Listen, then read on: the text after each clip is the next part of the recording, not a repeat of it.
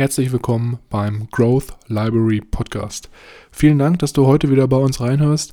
Bevor wir jedoch mit der Episode starten, wollte ich dich nochmal ganz kurz darauf hinweisen, dass wir in der Podcast-Beschreibung einen Timestamp eingetragen haben, falls du unseren Smalltalk am Anfang überspringen möchtest, um dann direkt mit der Buchbesprechung zu starten. Ich wünsche dir ganz viel Spaß und ich würde sagen, wir hören uns gleich nach dem Intro. Leerzeiten effektiv nutzen mit dem Growth Library Podcast, deiner persönlichen Bücherdatenbank. Ich begrüße euch herzlich und gebe nun weiter an meine beiden Powerleser, Milan und Mischa.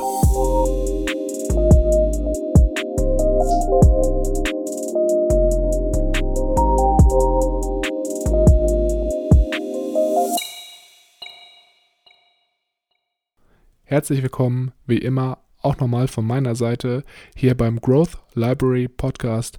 Mein Name ist Milan und am anderen Ende der Podcastleitung befindet sich wie immer mein Bruder Mischa. Hallo und herzlich willkommen. Natürlich auch wie immer von meiner Seite. Immer wenn wir das Intro machen, frage ich mich so ein bisschen, ob wir das nicht irgendwann mal abändern sollten. Ich weiß nicht. Wie find, du findest aber eigentlich ganz gut, ne? Oder ich, ich habe mich jetzt äh, langsam dran gewöhnt. Du weißt ja, bei mir ist das mit den Gewohnheiten immer so eine Sache. Das dauert manchmal immer etwas länger. Aber jetzt so nach äh, guten 49 Episoden mit dieser habe ich es langsam auch drauf. Und ich fühle mich jetzt auch mittlerweile richtig sicher, wann ich äh, einsteigen muss. Das war ja am Anfang manchmal ein bisschen holprig immer. Genau. Aber da war entweder zu spät oder zu früh. Genau. Das war immer so ein bisschen situationsbedingt. Ja, das war ja immer so. Und am anderen Ende der Leitung, hallo hier, ich bin's, Mischa. ja. ja. Michael, diese Woche, kurz bevor wir starten, muss ich noch einmal ein sehr, sehr spannendes Ereignis mit dir teilen. Mhm. Und zwar war ich in einer Kyrosauna. Ach, ah, ja klar. Cool. Mhm. Sagt er das was? Ja. Wahrscheinlich nicht. Nee, ne? gar nicht. Ach, sorry. Nicht Kyro, sondern Kryosauna. Ich habe das gerade so, nochmal nachgeschlagen. Ja, dann sag's mir was. Ja, das, dann kenne ich es doch. Ja. Und zwar, Kryosauna ist auch bekannt als ähm, Kältesauna. Okay. Und es ist halt sozusagen genau das Gegenteil von einer normalen klassischen Sauna, die man kennt. Mhm. Und man geht dann halt dafür ungefähr drei Minuten in so eine Kammer, die minus 85 Grad hat. Okay, und dann 15 Minuten Aufguss oder Kälteaufguss dann mit Stickstoff oder wie läuft das ab?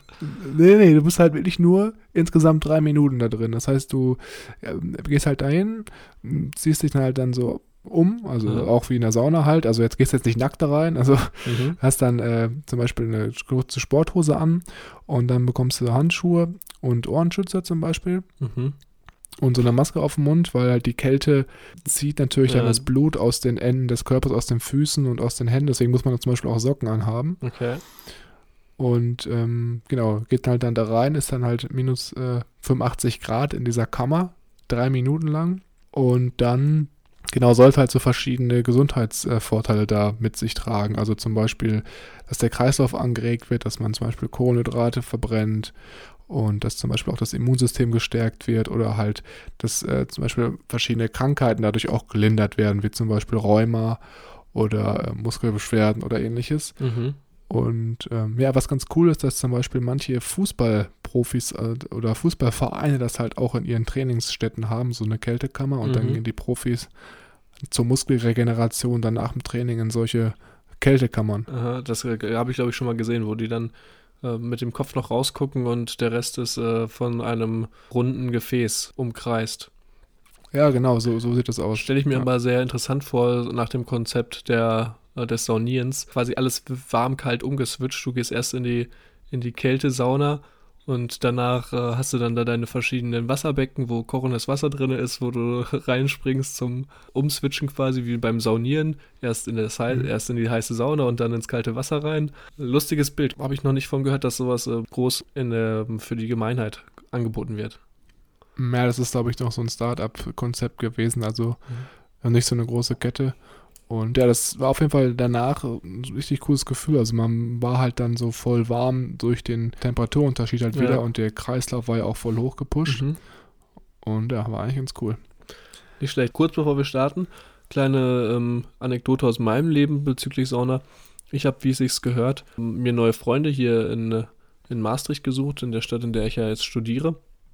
Mhm. Und natürlich war eine der ersten Fragen, ähm, ob einer mal Lust hat, mit mir in die Sauna zu gehen. Ach, du hast gefragt. Genau, was man halt so macht. okay. Nein, es war natürlich nicht eines der ersten Gespräche, aber irgendwie kam das auf. Ähm, von, ich glaube, von Schwimmen auf Sauna und dann, ja, voll geil, hätte ich auch mal wieder Bock, lange nicht mehr in der Sauna gewesen. Und dann kam mhm. die ernüchternde Tatsache, ja, momentan ist ja sowieso nicht äh, wegen, wegen Covid. Ja, mhm. ähm, schade. Muss ich wohl noch ein bisschen warten bis zum nächsten Aufguss. Ja, muss doch vielleicht doch in die Kältesauna gehen. Da geht man nämlich nur alleine rein. Ja, das wäre vielleicht eine Option.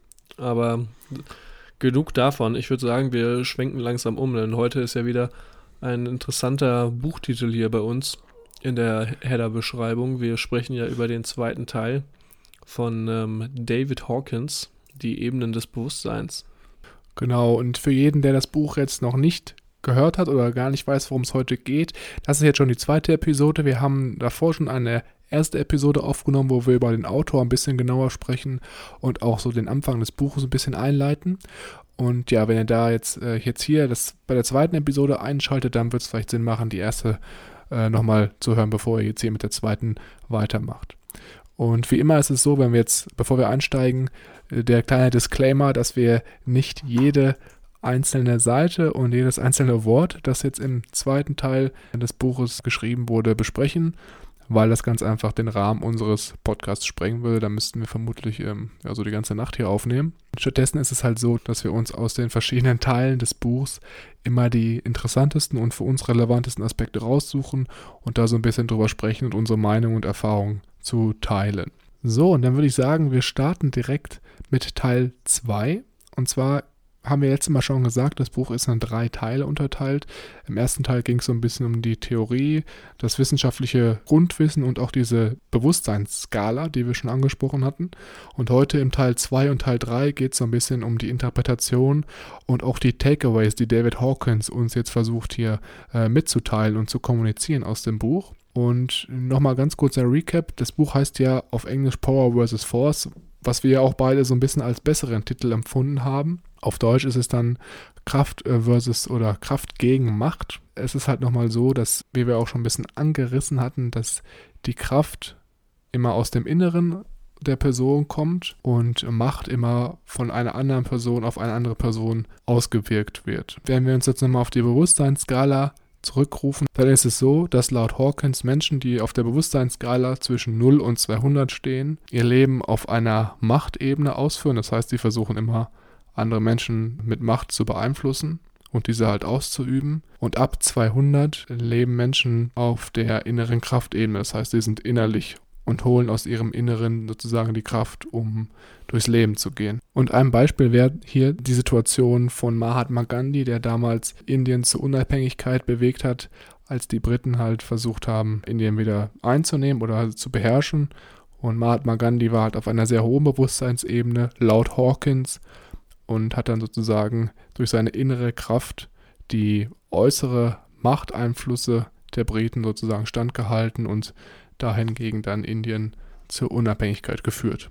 Um das vielleicht nochmal in anderen Worten auszudrücken, wo jetzt eigentlich der Unterschied zwischen Kraft und Macht besteht. Laut Hawkins muss Macht immer gerechtfertigt werden, wohingegen Kraft keine Rechtfertigung braucht. Das heißt, Macht erzeugt automatisch Druck und Druck wiederum erzeugt Gegendruck und deswegen ist die Wirkung der Macht per Definition beschränkt. Was auch sehr interessant war, fand ich, ist, dass er sagt, dass die Quelle der Kraft keine spezifische äh, Destination hat und man eigentlich darüber nicht viel weiß und dass sie einfach nur eben ist und wahre Kraft einfach so vom Bewusstsein ausgestrahlt wird. Also aus dem inneren Haushalt kommt, so habe ich verstanden. Genau. Ähm, in dem zweiten Teil, wo das Arbeitsergebnis vorgestellt wird, geht Hawkins jetzt auf viele verschiedene Bereiche ein, in denen Kraft größere Erfolge erzielt als Macht und bezieht quasi die Kraft mit allen möglichen verschiedenen Disziplinen, mit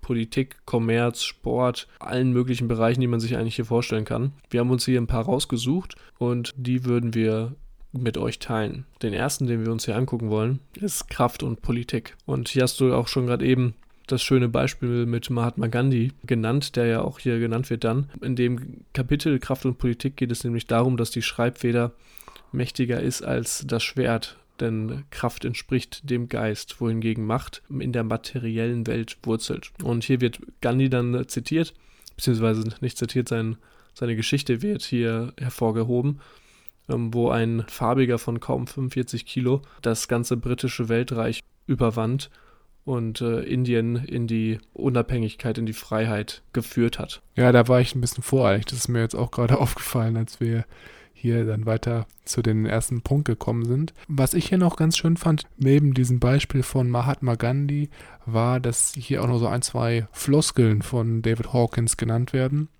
Und zwar auf der einen Seite sagt er, dass ein Merkmal der Macht ist, dass, es, dass man arrogant wird, wohingegen Kraft sich eher durch Bescheidenheit auszeichnet. Oder dass halt zum Beispiel auch Macht eher so ein bisschen so das Großpotzige, Großspurige ist und dass Leute halt die Macht ausüben immer so tun würden, als ob sie alle Antworten kennen würden. Wohin gegen Kraft aus dem Inneren eher so ein bisschen anmaßend ist und ein bisschen überlegter und zurückhaltender. Also das war auf jeden Fall auch nochmal ganz schön, um hier zu sehen, wie sich das in der Politik vielleicht auch äußert, wenn man zum Beispiel Politiker sieht, die jetzt meinen, dass sie immer alles wissen würden oder so sehr arrogant wirken, dann sind das eher so Personen, die sich vermutlich eher auf der Machtebene bewegen, wohingegen bescheidene Politiker vielleicht ähm, mehr ihre Kraft aus dem Inneren ziehen. So, dann der zweite Faktor, wo Kraft auch ganz, ganz wichtig ist oder sich auch zeigt, ist hier äh, der Punkt Kraft und Kommerz. Und hier geht es so ein bisschen in die Wirtschaft, also das fand ich sehr interessant, dass Hawkins jetzt hier sagt, dass seine Forschungsergebnisse der Attraktorfelder die gleichen Ergebnisse zeigen wie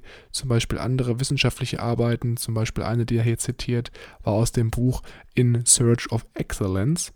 Und hier geht es darum, dass erfolgreiche äh, Unternehmen in der amerikanischen Wirtschaft analysiert wurden und meistens waren die erfolgreichsten Firmen hier diejenigen, die mit Herz ihr Unternehmen geführt haben. Das ist jetzt ein bisschen wieder sehr metaphorisch gesprochen. Was genau meint er damit jetzt?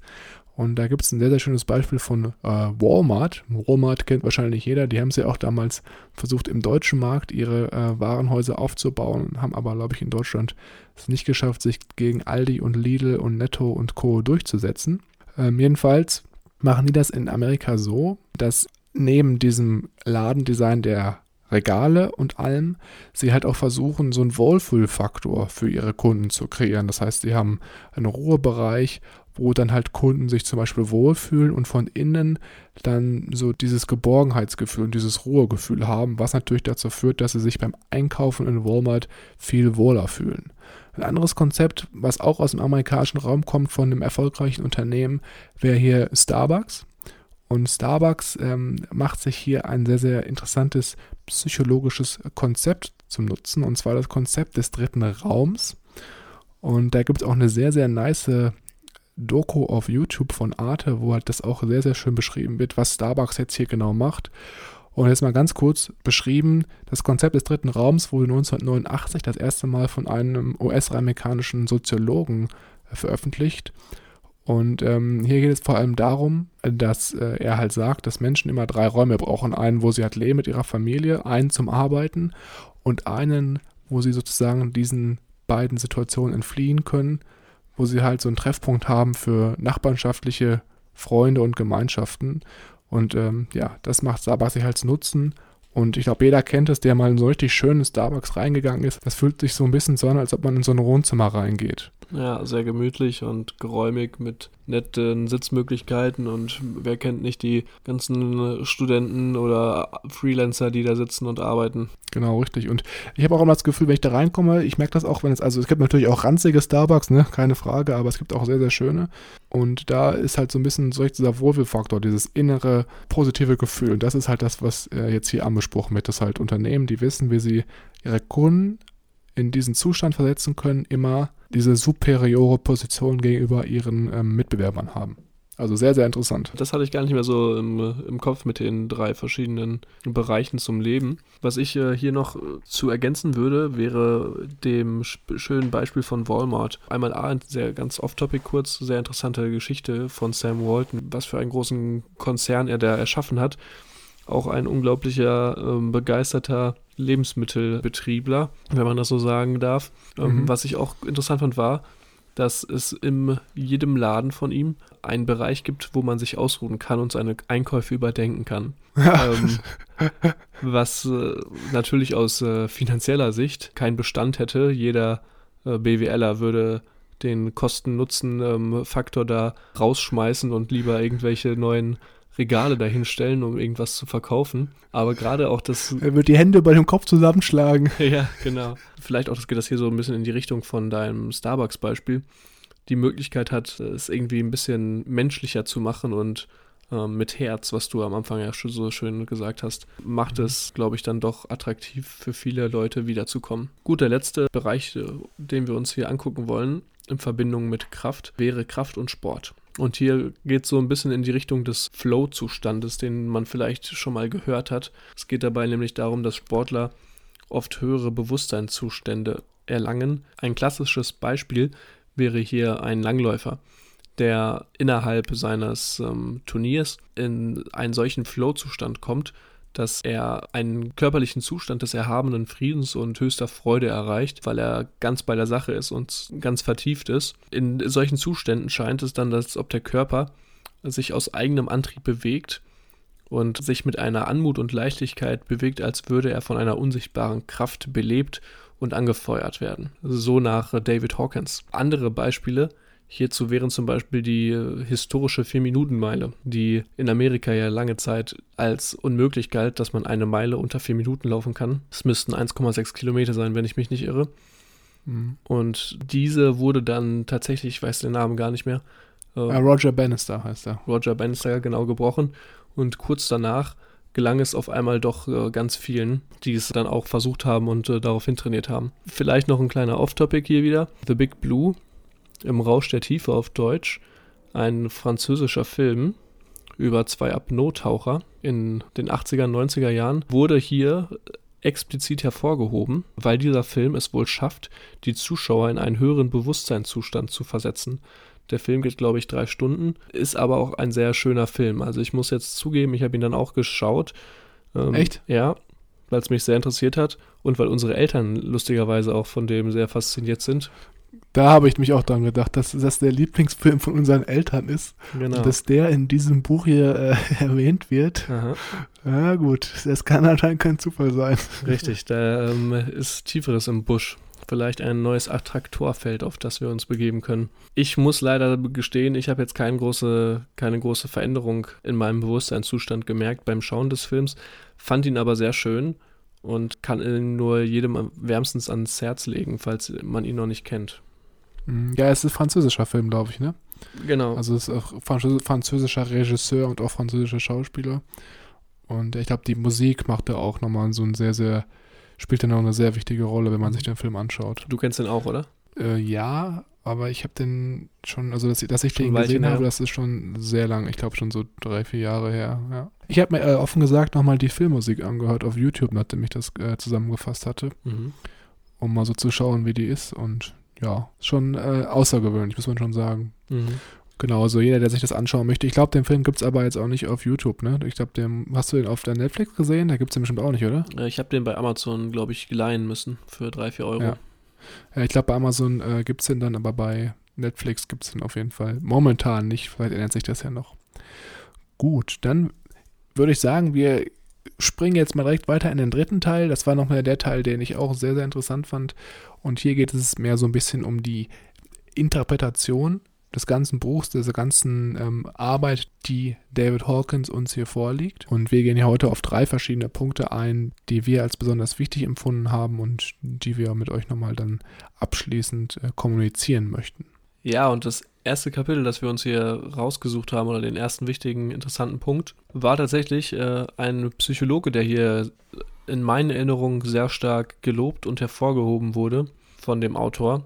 Tatsächlich auch ein Psychologe, den ich bis dato noch nicht kannte. Hin und wieder kam es ja bereits vor, dass in den Büchern Psychologen genannt wurden, die man vielleicht dann doch aus der Schulzeit ähm, noch kennt und bei denen es dann etwas klingelt. Mhm. Bei diesem aber nicht. Das war nämlich der Schweizer Psychologe C.G. Jung, C.G. Jung. Und der schloss als einer der ersten auf ein kollektives Unbewusste. also ein bodenloses, unterbewusstes Sammelbecken aller gemeinsamen Erfahrungen der Menschheit. Mhm. So, das ist erstmal ein bisschen crazy beim ersten Lesen oder beim ersten Hören. Er spricht nämlich wirklich von einem unterbewussten Sammelbecken aller Erfahrungen der Menschheit. Das heißt, alles, was du, Milan, was ich und jeder andere jemals erlebt hat, ist in diesem Sammelbecken und jeder von uns hat theoretisch die Möglichkeit, darauf zuzugreifen. Die meisten wissen jedoch nicht wirklich wie. Das Ganze sagt auch der Psychologe, man kann sich das quasi als riesige Datenbank des menschlichen Bewusstseins vorstellen. Und jetzt quasi mal umgemünzt, was für Fähigkeiten kommen damit einher? Stell dir vor, du hättest die Fähigkeit, so gut wie alles, indem du es fragst, zu erfahren und zu wissen. Und das ist natürlich jetzt hier eine Superpower, die er anspricht, die, glaube ich, jeder gern hätte. Ich musste, als ich das gelesen habe, direkt an die Buchbesprechung, die wir vor so zwei, drei Monaten gemacht haben, zurückdenken. Und zwar war das ja das Buch Denke nach und werde reich von Napoleon Hill. Mhm. Und da wird ja auch in einem Kapitel beschrieben, dass viele Wissenschaftler oder dass ein bestimmter Wissenschaftler, ich weiß jetzt gerade nicht mehr genau, wer es war, auch die Möglichkeit dann genutzt hat, dieses kollektive Unterbewusstsein anzuzapfen, indem er sich dann in diese komplett schallisolierte und dunkle Kammer gesetzt hat Mhm. und sich eine Frage vorher aufgeschrieben hat und diese Frage gestellt hat und einfach dann in dieser Kammer saß und so lange gewartet hat, bis er jetzt durch sein Unterbewusstsein eine Antwort bekommen hat. Das geht dann alles mehr so in die Richtung, man kann sich das, glaube ich, weniger vorstellen mit wie, ich habe so eine ganz klassische Suchabfrage wie bei Google, sondern eher du hast dann diese, diese Vernetzung mit dem Unterbewusstsein, in dem dir diese Lösungsideen in den Kopf poppen und dann auf einmal blitzartig so Blitzideen da sind.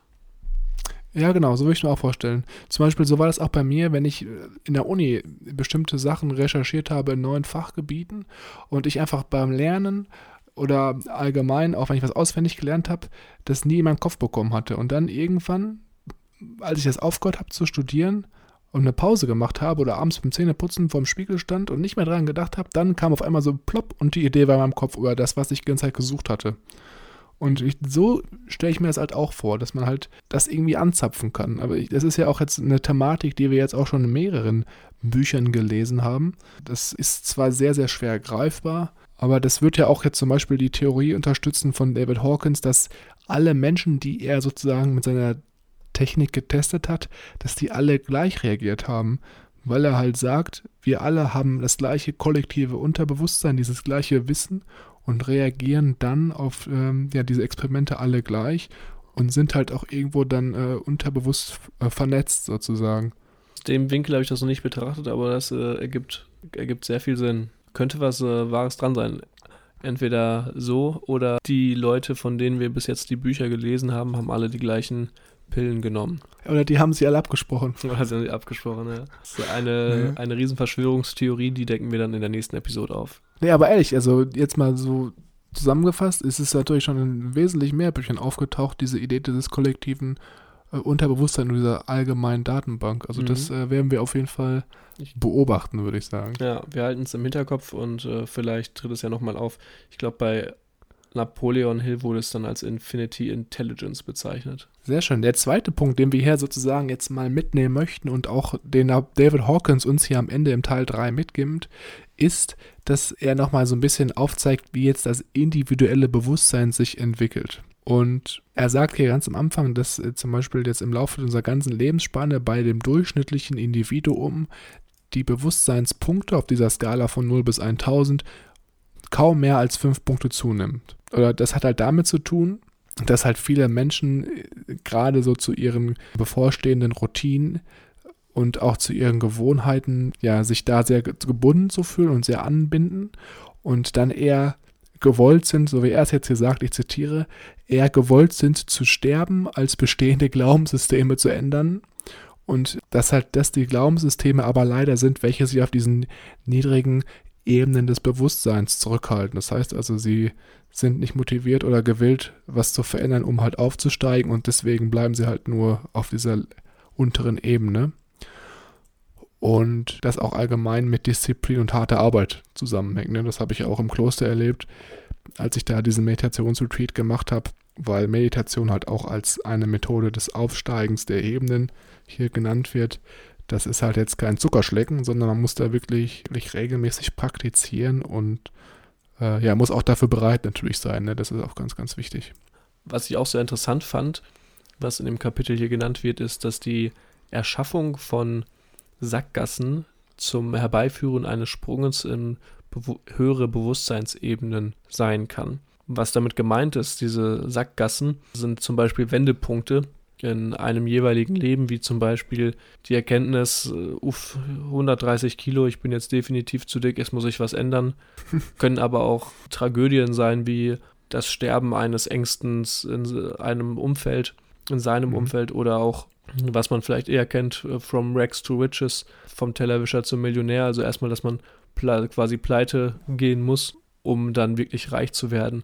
Und ich glaube, da könnte auch was dran sein. Stellen wir das quasi so ein bisschen als kleiner Katapult vor, der einen dann von seiner Sackgasse in höhere Bewusstseinsebenen äh, wirft. Das mm, heißt aber natürlich nicht, dass, wenn du deine Ziele erreichen willst, du erstmal in die entgegengesetzte Richtung laufen solltest. Das wäre, glaube ich, ähm, hier fehl am Platz. Also du meinst, dass man solche speziellen Ereignisse im Leben manchmal hat, die einem helfen, eine höhere Bewusstseinsebene zu erreichen, sozusagen. Genau, das Positive einer Katastrophe einen öffnen kann für höhere Bewusstseinsebenen. Hm, okay.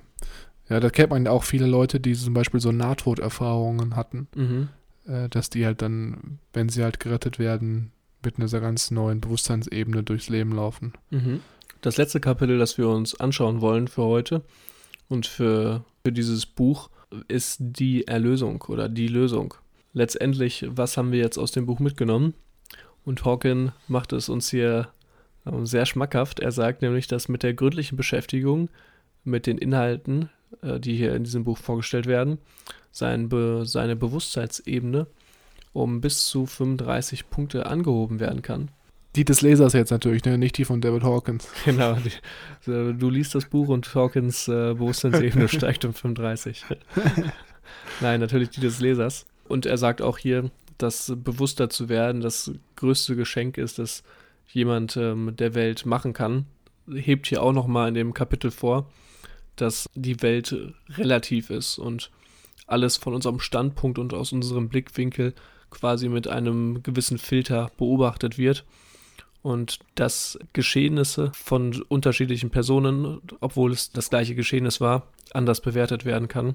Ich muss als allererstes nochmal hier zu dem Punkt sagen, dass ich es ein bisschen fragwürdig fand, wie er jetzt hier darauf kommt, dass man 35 Punkte auf dieser Skala, die er vorher festgelegt hat, also diese Bewusstseinsskala, wie er darauf kommt, dass man dann genau 35 Punkte aufsteigt, wenn man das Buch gelesen hat. Also das finde ich schon, finde ich interessant auf jeden Fall. Mhm.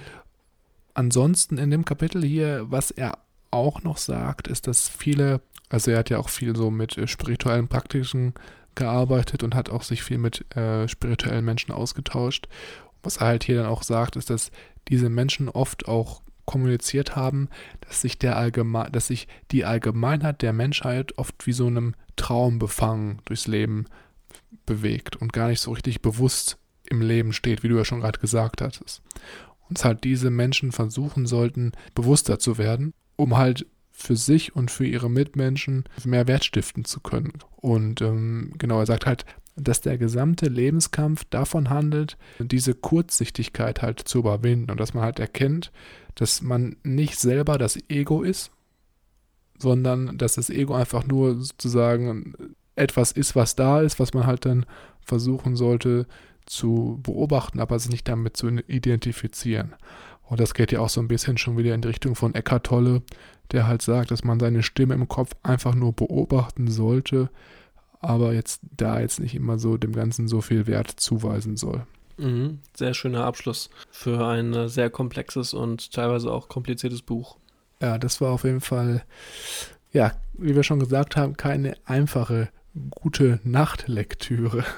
Wohl wahr. Jedoch nicht zu vergessen, äh, final natürlich, wie immer, was nehmen wir jetzt mit und was ist vielleicht äh, etwas kritisch zu hinterfragen. Was ich an dem Buch jetzt nicht so toll fand, ich weiß nicht, wie es dir dabei ging, dass es sehr, sehr abstrakt war und ich manchmal wirklich Schwierigkeiten hatte, das, was er beschreibt, nachzuvollziehen. Und dass manchmal auch so zum Beispiel diese Messwerte, die er halt dann gesagt hat, dass, wie jetzt schon gerade eben, dass nach dem Lesen des Buchs man 35 Punkte dazu bekommt, dass das halt auch gar nicht so transparent kommuniziert wurde. Also wie kommt er darauf, wie hat sich das genau entwickelt und auch genau diese Punktewerte, das habe ich auch nicht ganz verstanden, wie er darauf gekommen ist. So manchmal hatte ich halt auch das Problem, dass ich halt nicht so richtig gut folgen konnte, wenn er was geschrieben hat. Aber ich glaube, das liegt einfach daran, dass ich nicht, noch nicht so einen krassen, hohen geistigen Zustand aufgebaut habe, wie er ihn halt hat. Also so wirklich so ein wissenschaftliches Gedächtnis, mit dem es dann vielleicht einfacher wäre, so anspruchsvolle Textstrukturen wirklich langfristig auch dann ähm, folgend leisten zu können. Kann ich mich anschließen. Also ich fand es auch manchmal sehr sch schwer greifbar und etwas abstrakt. Ich fand es auch schwierig zu verstehen und auch nachzuvollziehen. Ein anderer Punkt, der jetzt nicht ähm, auf, den, auf den Content, auf den Inhalt des Buches gefallen ist, äh, ist der Verlag. Da muss ich ganz ehrlich sagen, sowas habe ich noch nicht erlebt. also, okay. ähm, ich habe das Buch gelesen und du hast es ja, du hast, glaube ich, die gleiche Version von mir bekommen und gelesen und ich habe es normal gelesen. Ich habe das Buch nicht sonderlich stark aufgeklappt ähm, und das irgendwie überspannt und wie man was bei manchen Büchern ja kennt, bei manchen Lesern, die nehmen dann wirklich die Buchvorderseite und packen die auf den Buchrücken ich bin mhm. da zaghaft mit umgegangen und es ist mir in den Händen auseinandergefallen. Mhm, das Traurige ist ja auch, dass das Buch dafür auch relativ teuer war. Ne? Also ja. das war erst relativ teuer und dann hat die Qualität einfach nicht gestimmt. Also ich hasse das auch, wenn Bücher auseinanderfallen und das war natürlich jetzt schon sehr extrem. Gerade nachdem ich das dann nach dir gelesen habe, war es mhm. natürlich noch schwieriger, da so ein bisschen das so zu lesen, dass jetzt nicht alle Seiten kreuz und quer durch die Gegend fliegen. Ja, der Vorteil ist natürlich, du konntest dir immer die Seiten, die du jetzt lesen willst, rausnehmen und äh, mitnehmen und musstest nicht das Buch mit dir rumschreiben. Genau. genau, so ungefähr. Ja, also da vielleicht mal gucken, ob man vielleicht das aus der Buchhandlung kaufen kann und da verschiedene Versionen hat und gucken kann, äh, welche da die beste ist.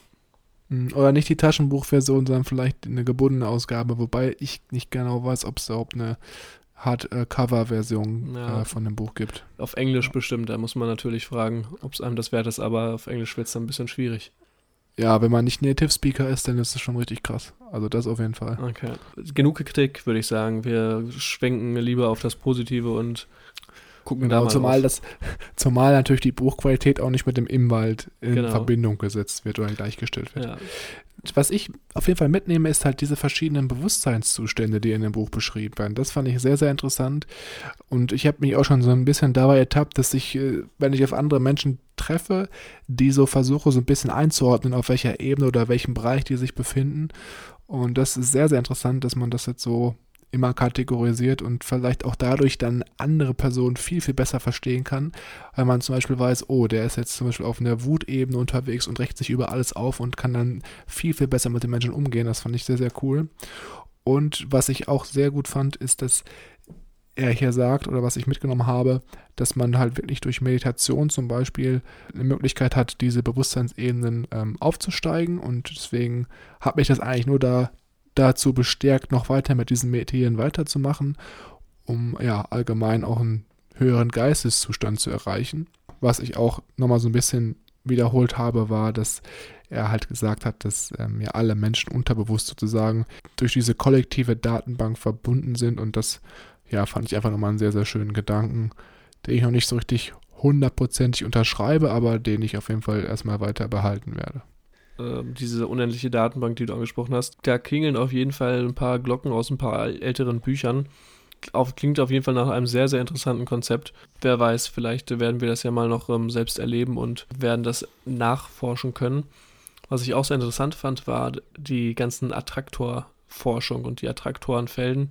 Generell der physikalische Teil des Buches hat es mir ein bisschen angetan. Ich habe nicht viel davon verstanden, aber ich habe danach noch ein bisschen recherchiert und fand das sehr, sehr interessant. Ein anderer Punkt war dieser Vergleich zwischen Kraft und Macht, worauf es ja dann am Ende auch drauf abzielt. Also zu mhm. hinterfragen, was ist Kraft und was ist Macht und wo entspringen die und wie lässt sich das in meinem Leben integrieren oder wo kann ich da Schlüsse von ziehen.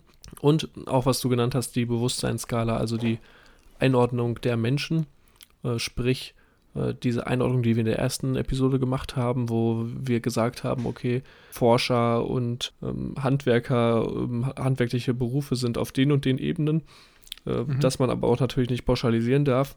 Und äh, das kollektive Bewusstsein, dass es da bei 200, bei diesem Wendepunkt ist und da so ein Gefühl zu haben, wo wir uns laut Hawking in dieser Skala bewegen. Ja, sehr schön. Ich glaube, dann haben wir es heute beendet, das Buch, und äh, sind jetzt auch am Ende angekommen von dieser Podcast-Episode. Wie immer ist es so, dass äh, wir uns natürlich brennend dafür interessieren, ob ihr das Buch schon gelesen habt und wenn ja, ob es euch gefallen hat. Also da könnt ihr uns immer sehr gerne schreiben auf Instagram unter growthlibrary.official oder auch gerne über unsere Webseite unter www.growth-library.de. Da gibt es ein Kontaktformular am Ende der Seite. Da könnt ihr uns immer eure Meinungen äh, gerne zukommen lassen und wir tauschen uns dann immer auch sehr, sehr gerne mit euch darüber aus. Und ansonsten könnt ihr uns auch unterstützen, indem ihr unseren Podcast auf iTunes bewertet. Da gibt es unten eine Sterne-Rubrik es hilft uns einfach dabei, unseren Podcast noch ein bisschen bekannter zu machen und ihn auch an Personen und Hörer heranzubringen, die uns vielleicht noch nicht kennen, aber dennoch von unseren Buchbesprechungen profitieren können. Und für die nächste Woche haben wir natürlich wieder eine neue Buchbesprechung geplant.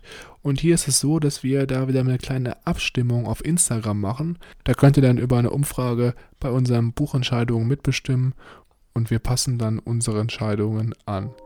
Ich würde sagen, das war's für heute von uns. Wir hören uns in der nächsten Woche und bis dahin, ciao. Tschüss.